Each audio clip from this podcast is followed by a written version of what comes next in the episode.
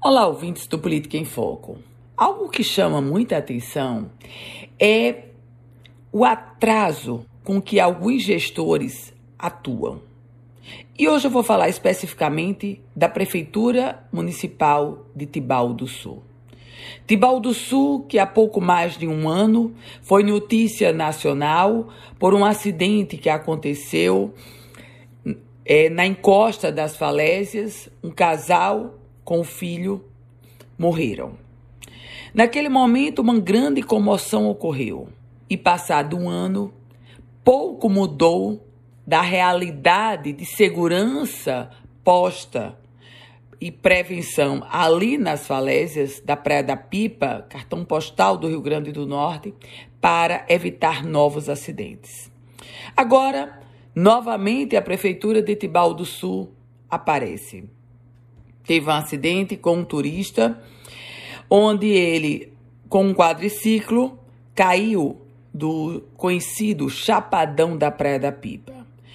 E a Prefeitura de Tibau do Sul tenta tirar proveito e propaganda positiva ao divulgar que sancionou uma lei que regulamenta os chamados passeios de quadriciclo turismo.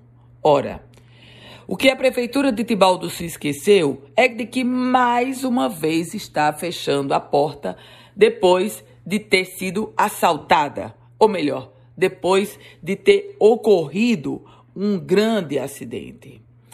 A Prefeitura de Tibaldo Sul sanciona o projeto de lei sobre os passeios de quadriciclo após o acidente com o turista cearense ter se tornado notícia nacional. E pasmem, o que mais me chamou a atenção nessa divulgação da Prefeitura de Tibau do Sul é afirmar oficialmente que desde março estava discutindo essa lei.